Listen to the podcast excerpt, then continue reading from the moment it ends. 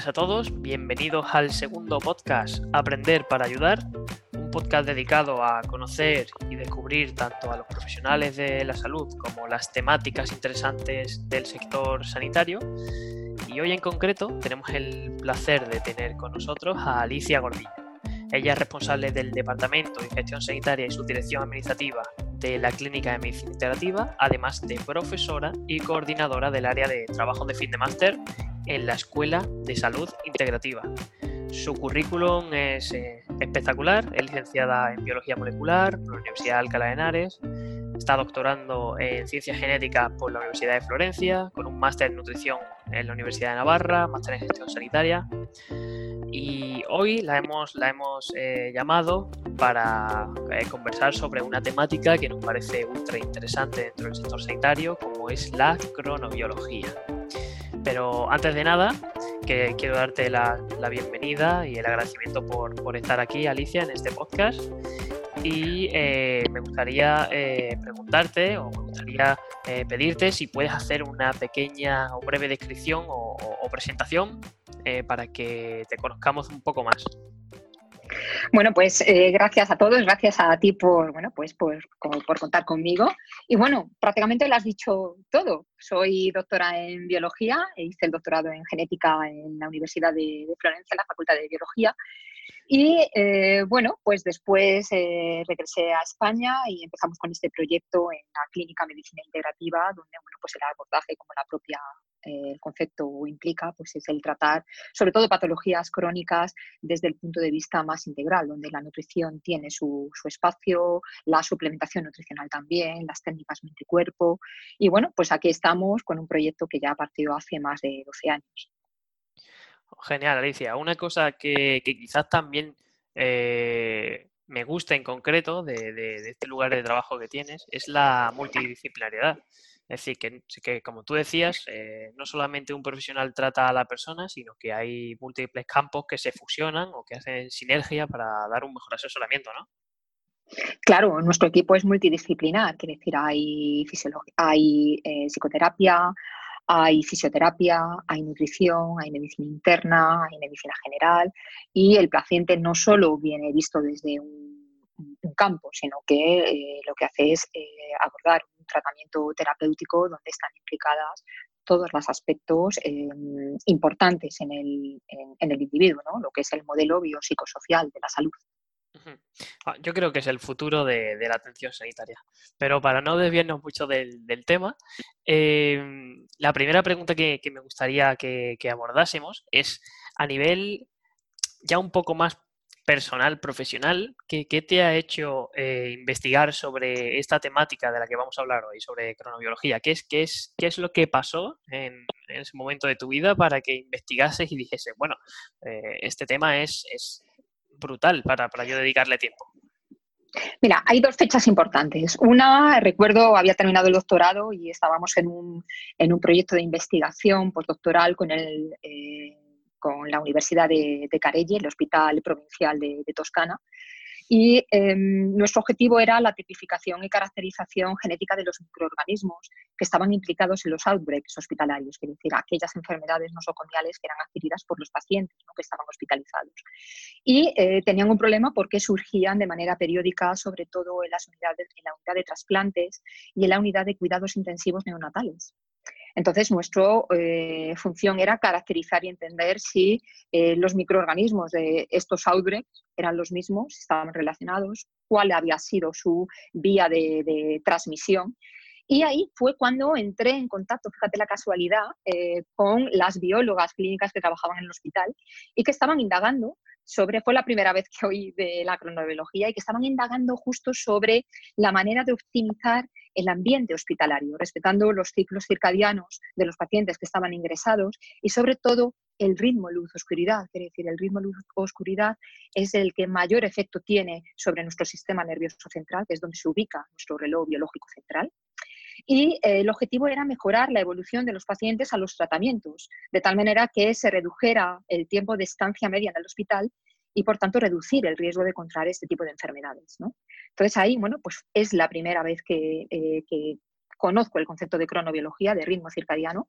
Y la segunda fecha importante fue em, em, cursando el tercer año de, psicología.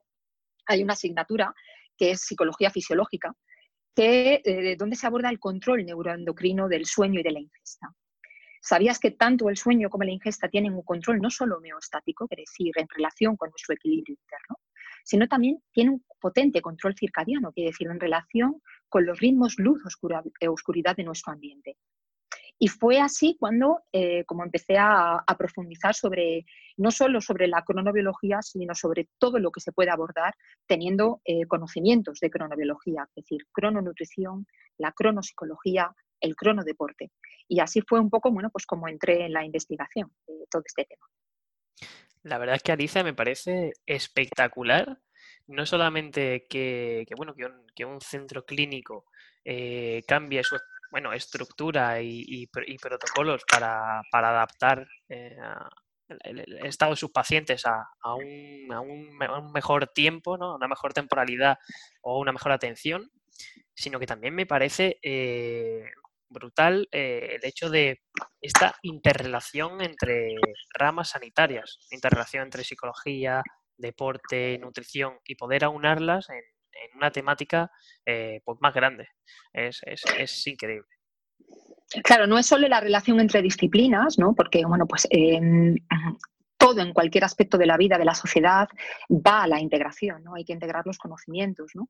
Eh, sino también lo que se conoce como medicina translacional, quiere decir, de qué manera surge por la necesidad de em, conectar los resultados de una investigación básica en laboratorio con la práctica clínica. ¿de acuerdo? Entonces, la cronobiología tiene ejemplos, eh, ejemplos eh, de aplicación muy sencillos y muy prácticos.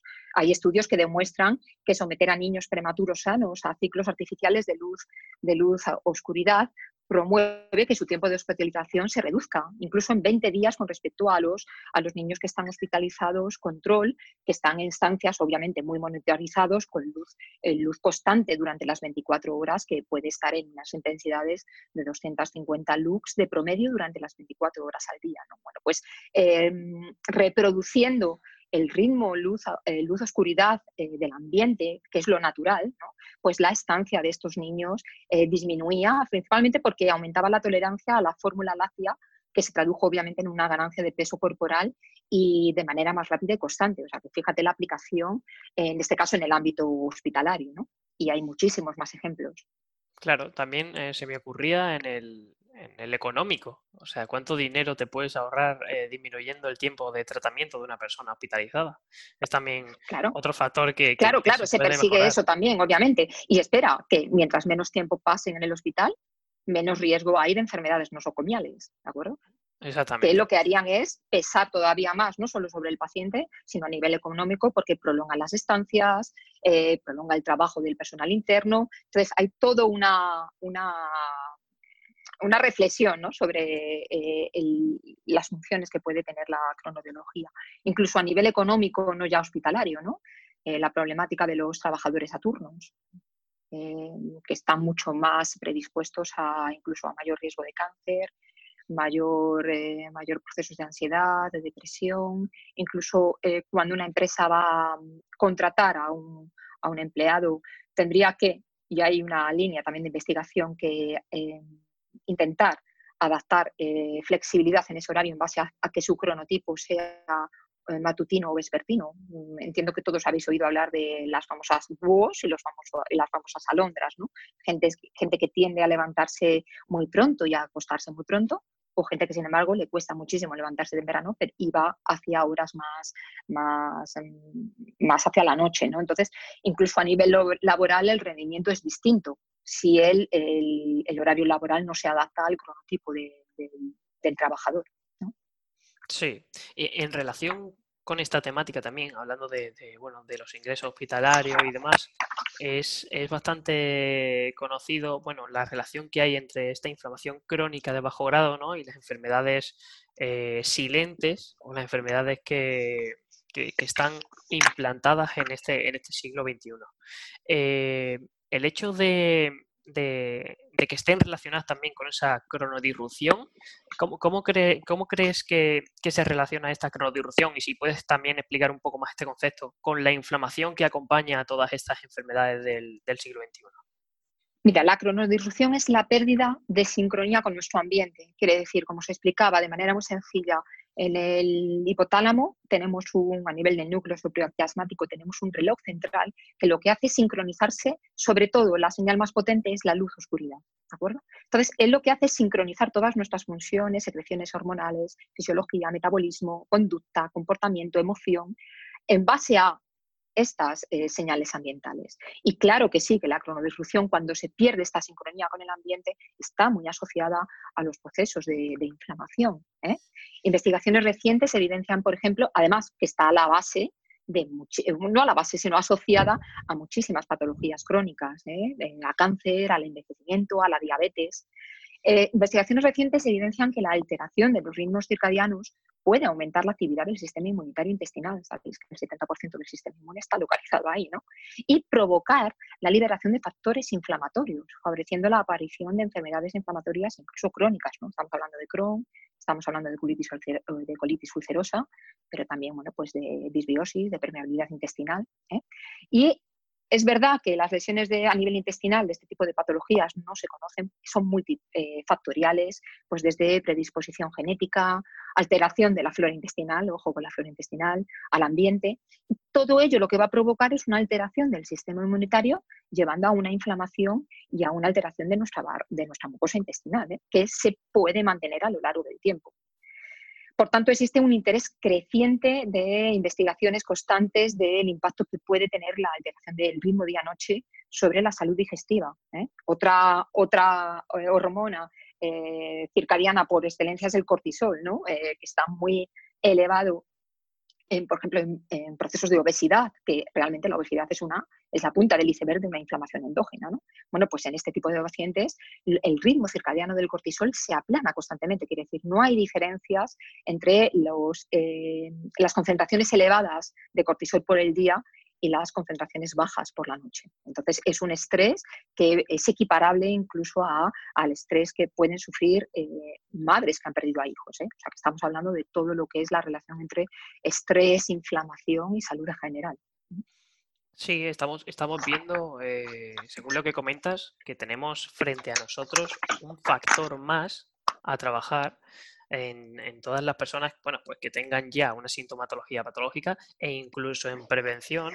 Eh, un, apartado muy importante con trabajar, a trabajar con todas esas personas bueno, pues que quieran avanzar un poco más en su salud y que quieran eh, mejorar yo qué sé, un rendimiento académico, rendimiento laboral. Yo creo que también eh, interiorizo estos conceptos y, y, creo que son muy, muy, muy importantes tanto en el sector clínico eh, de tratamiento como en el preventivo.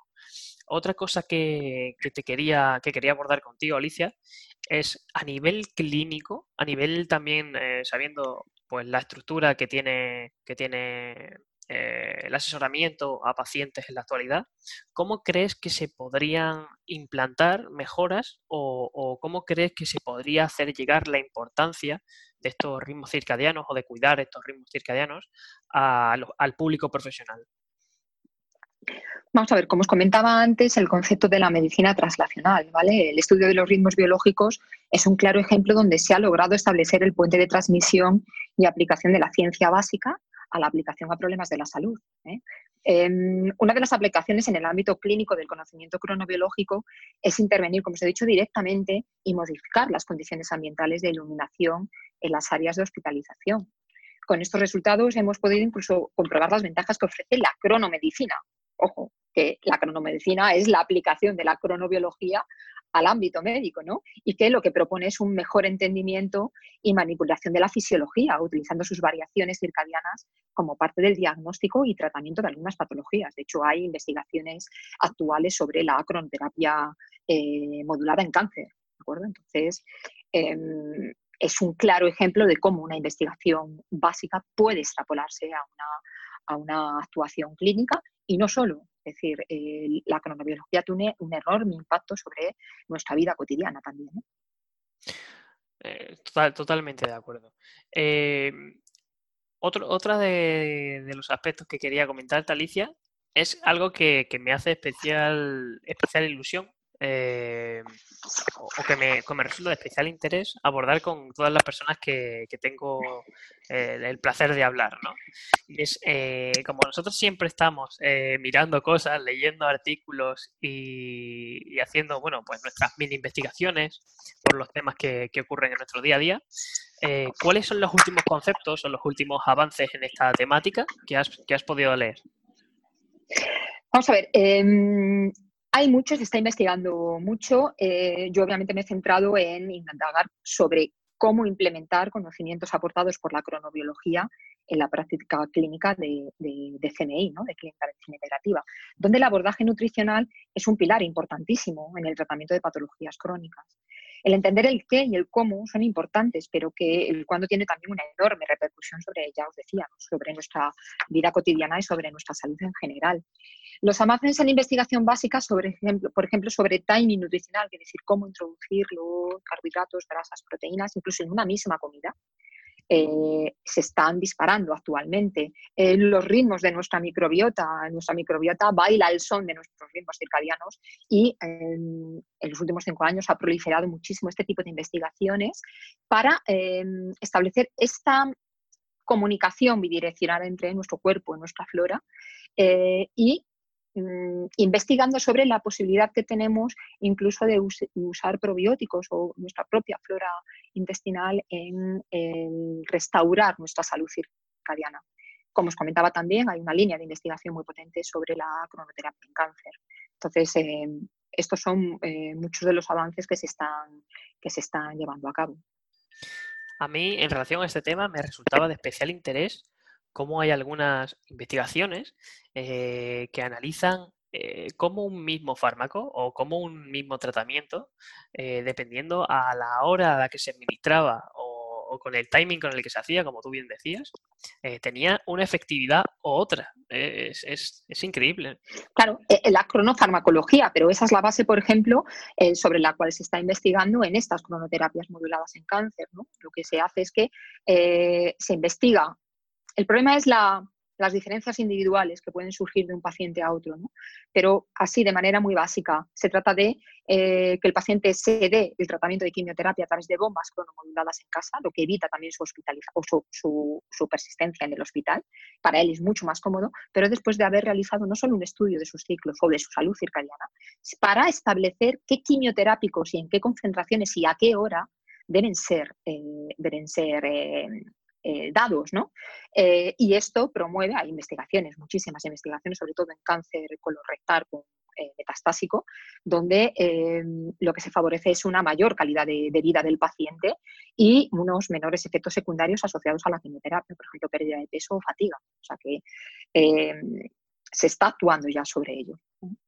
Claro, eso supone un cambio eh, yo creo importantísimo la respuesta también al tratamiento, ya no a nivel fisiológico, sino a nivel psicológico. O sea, el hecho de verte con menos síntomas, creo que una persona pues, le hace afrontar eh, esa patología grave con, otra actitud.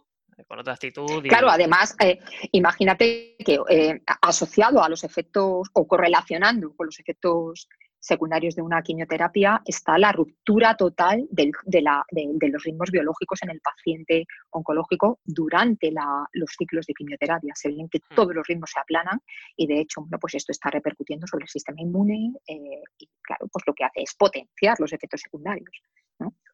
Sí, bueno, Alicia, y terminando, bueno, terminando esta entrevista que me, que me parece brutal toda la información que, has dado y que nos has reflejado. Eh, me gustaría como hacer una parte práctica final y preguntarte qué aspectos generales o, qué eh, recomendaciones, aunque, aunque, bueno, esto es muy, muy poco extrapolable a cada persona individual, pero qué, qué aspectos se podrían recomendar para que estuviésemos menos desajustados en este entorno temporal cronobiológico. Mira, Em, no es poco extrapolable. ¿Sabes por qué? Porque sí es verdad que hay mucha variabilidad a nivel de cronotipo, pero la mayor parte de la población, en torno al 60%, cae en un cronotipo intermedio. pues aquellas que van a dormirse en torno a las 10, 10 y media y se levantan pues, a la hora que suena el despertador para ir a trabajar, ¿no? Pues las 7, 8, ¿vale? Pero hay cosas que si se hacen, marcan una buena salud. Por ejemplo, marcar rutinas no solo bien marcadas, ¿de acuerdo? Que haya, eh, para que entendáis, el cuerpo va a identificar eh, luz, comida, actividad con el día. La noche, la oscuridad, el ayuno y el reposo, pues con la noche. Entonces, todo lo que vaya en contra, malo es. Entonces, hay que marcar rutinas muy marcadas a lo largo del día, quiere decir que haya una diferencia muy marcada entre la luz del día y la oscuridad de la noche la actividad del día y el reposo de la noche. ¿De acuerdo?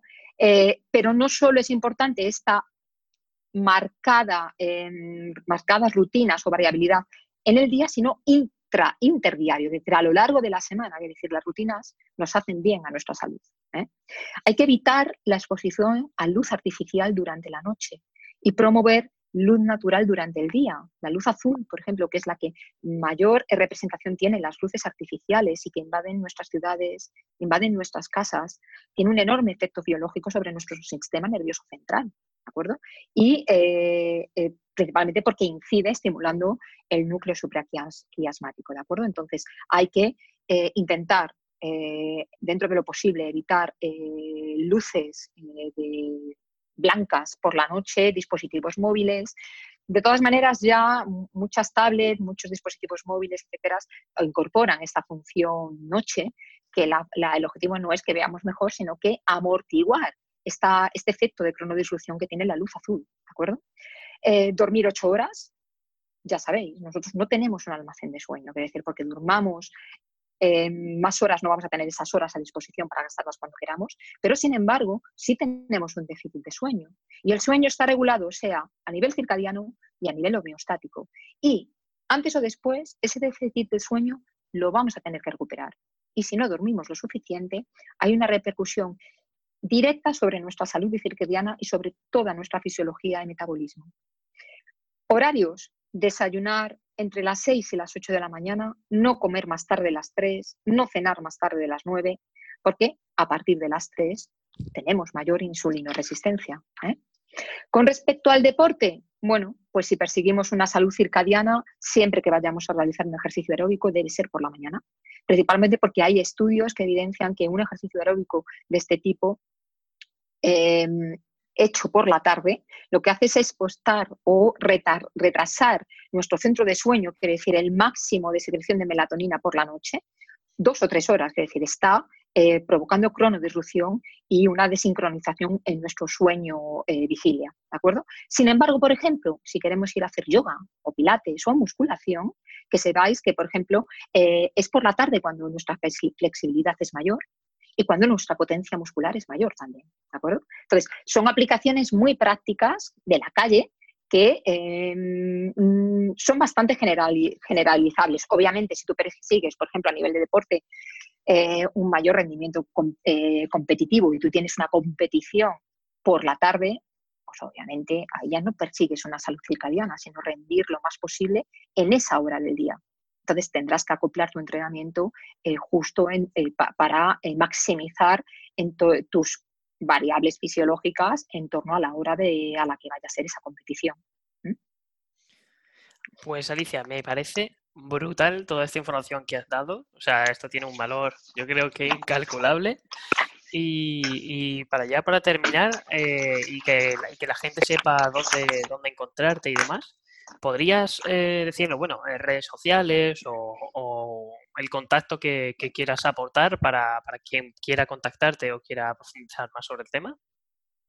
Nira, podéis encontrarme bueno, pues en Clínica Medicina Integrativa, que está ubicada en Corazón de María 82. ¿eh? Podéis escribir a alicia.gordillo.medicinaintegrativa.com y si no, bueno, como docente en la Escuela de Salud Integrativa, contactando directamente con ellos. Y en Instagram en eh, Bionut Integrativa, Biología Nutricional Integrativa.